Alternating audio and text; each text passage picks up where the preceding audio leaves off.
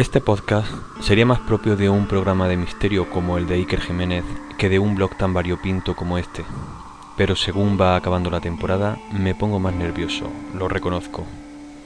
¿Será esta la temporada del ascenso, por fin? No me quiero hacer ilusiones, por si acaso, pero tampoco puedo evitarlo. Recuerdo el último año que el Granada jugó en segunda, con el Zaragoza, el Depor, que luego sería el Super Depor y ganaría dos ligas, fíjate, el Castilla, donde acababa de salir la quinta del buitre. Qué tiempo glorioso. Yo no he conocido al Granada de primera, pero sí al de segunda, en el viejo Los Cármenes, en aquel fondo con localidades de pie para los pobres estudiantes como yo, que acababa de empezar a estudiar Derecho.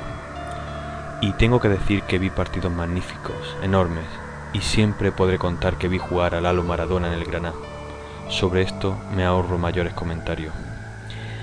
De cualquier forma me gustaría volver a ver ese Granada en segunda 21 años después. Me trae buenos recuerdos. Acudir al estadio con el recorte del periódico para seguir los resultados del marcador simultáneo.